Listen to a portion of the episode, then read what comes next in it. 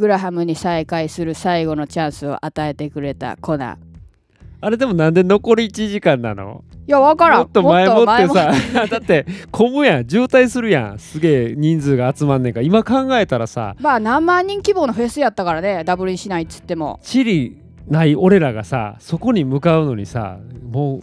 無理やろっていう時間帯いやから。やいやいやだからもうそれはまた尖ったもうハイエナの泉の嗅覚に戻してここに向かう1時間以内に向かってグラハムに会うためにはどうすればいいかっていうことを瞬時に判断せなあかん。あかんのよ。このうん瞬時にっていうのがさもう腹くくるしかないってなるんですけどでももうせっかくねコナーがそういうチャンスを与えてくれたからもう何としてもグラハムにもう一回会いたいってこっちはなってて、うんうん。ホテル飛び出して、うんで乗ったこともないけどとりあえずタクシーしかないと思って。俺走って行ったよね。うわーそうそうそうそう。止めて。だってなんでかって言ったらダブリン市内のバスは全部遅れてくるから、うん。時刻が当てにならなくて、バスなんか乗って行ってる暇ないっつって、うん。タクシー止めなあかんっつっても止めれなくてタクシーが、ん。だらなんか信号待ちしてるところに1台だけあったのをそれを見つけたら、うん。ここでユージが飛び出すん。タクシーに向かって、ココココンって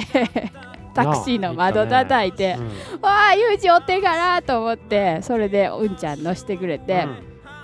でもうなんぼするか知りませんよ。なんぼするか知らんけど とりあえずロンギチュードフェスティバルを見に行きたいやって言ってそしたらやっぱりダブリン市内のうんちゃんは分かりますよね、うん。ああなんとかパークやなっつって、でそこにじゃあ向かうわっつってね設定してくれて、うん。連れてってくれるわけですよ。なんぼ取られるか分からんけど。お金のことばっかりいややっぱりさ観光客なめられてるかもしれんと思ってさめっちゃ遠回りされるかもしれへんと思うからさ一生懸命タクシーの運転手の個人情報みたいなのがさ後部座席にさ日本と一緒で載ってるわけですよ、うもう一生懸命それ見て名前暗記して 万が一の時のために、まあ、でもそのタクシーのうんちゃんは結構気さくな方やって、あのこのフェスはめっちゃ人気やけど毎年来てんのみたいな感じで話しかけてくれたりとかしてて、あの無事にねついてくれてそのアホみたいなぼったくりな値段にされることもなく、うん。あまあありがとうっつってうんちゃんに降ろしてもらったんですけどなんせそのパークが広大なもので入り口がわからんのですよ、うん。そこに着いた時間やったらまだ間に合っててんな。そうそう。うん。時間あと30分ぐらい。うん、ところがね、うん。その私たちそのチケットじゃなくてその入場パスで コナーが入れてくれるっていうんで、うん。ちょっと特別な入り口を探せって言われて、うん。またミッションみたいになってて。でな本当に本当にわからないのよ。そのパークが一周できる距離じゃないのよ、あの距離的に。でなんかずっと塀みたいなうん。木でできた塀みたいなのにずっと囲まれてて刑務所みたいなのに。その道沿いに歩んでいくわけですけど明らかにもう何キロも歩いてってうん。おかしいって言って入られへん入られへんってほんまにずっとねうろうろうろうろしてたんですけどまあ何1時間ぐらい探したんから、うん。したところになんかちょぽんと警備員がおるみたいな ところがあってそれでもうわからんもうわからん教えてくれっつったらそこやって、うん。警備員が待ってたよみたいに言われて、うんジャパニーズ話は聞いてるみたいな感じで リストバンドを出してくるわけですよ、うん。入っていいよっていうリストバンド、それをくれて入れてうん。で入ってコナーとグラハムが出るステージはどこや？もう広大やからね、うん。まあ、広大っつってもフジロッククラスじゃないんですけうん。どさすがに。市内だからダブリン市内のフェスなので、もうでもねもうヘロヘロになりながらあっちゃこっちゃ回って、うん。もうええんちゃうかって途中から思い出してもうグラハム会えんでもええからあそこの屋台でソフトクリーム買わんかってちょっとなりだしたんですけどなんかでもたまたま行った道が正解やって、うんユージが「グラハムおるぞ!」ってユージ君は視力2.0やからね、ユージが「グラハムおるぞ泉!」ってなってステージのあの小さなステージやったからそっちはどちらかというと、あのメインじゃなくてローカルバンドが出るような小さなステージやったから結構前の方まで行けてもう泉はそれを聞いたらあやばいと思って。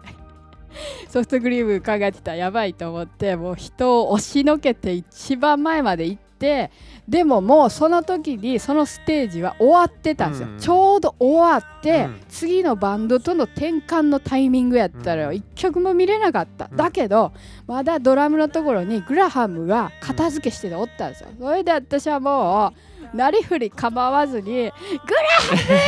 ったよな。大きい声でもう叫んで手振ってアピールしてもう周りのアイリッシュもちょっと聞いてたんですけど「グラハム!」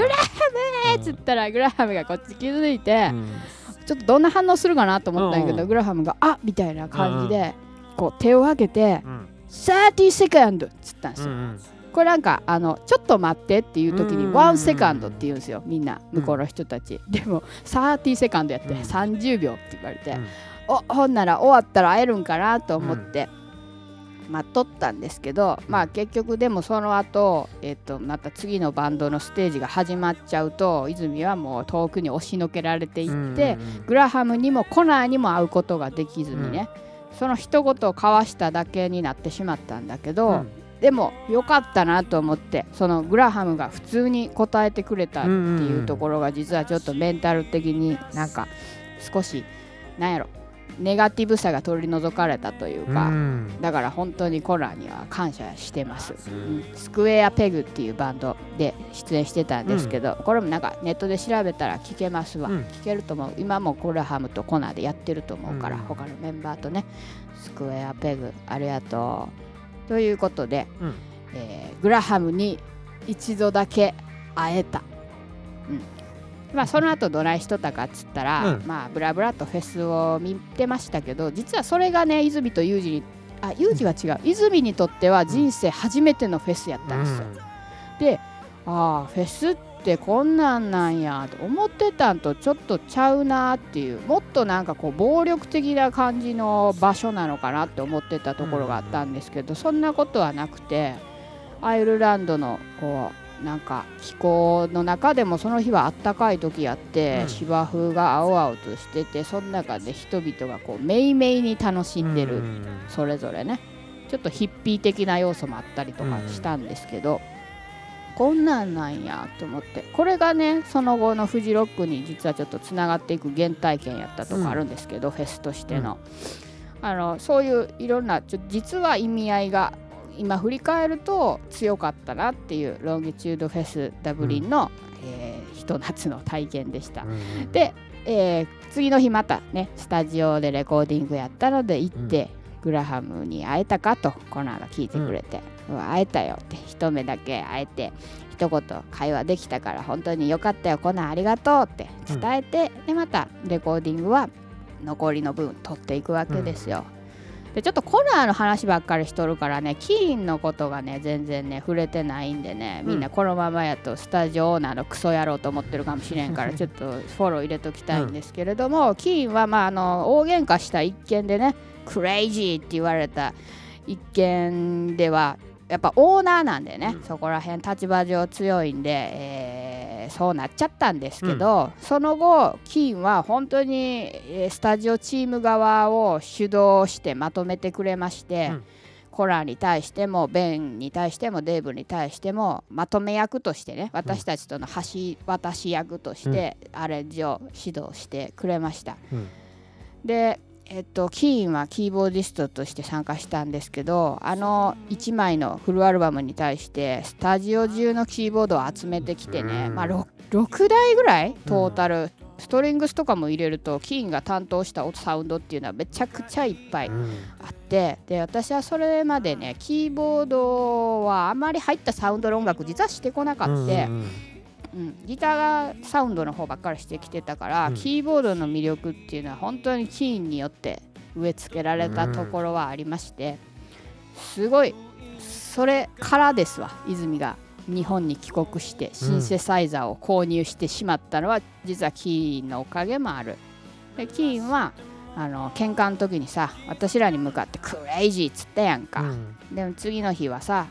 もう普通に普通にポジティブな感じで一緒にサウンド作っていこうぜみたいな感じでなっててさ、うん。ドア玉でめっちゃいい演奏を聴かせてくれたわけよ、うん。キーンの。でも私はそれが最高に嬉しかったからさ、うん。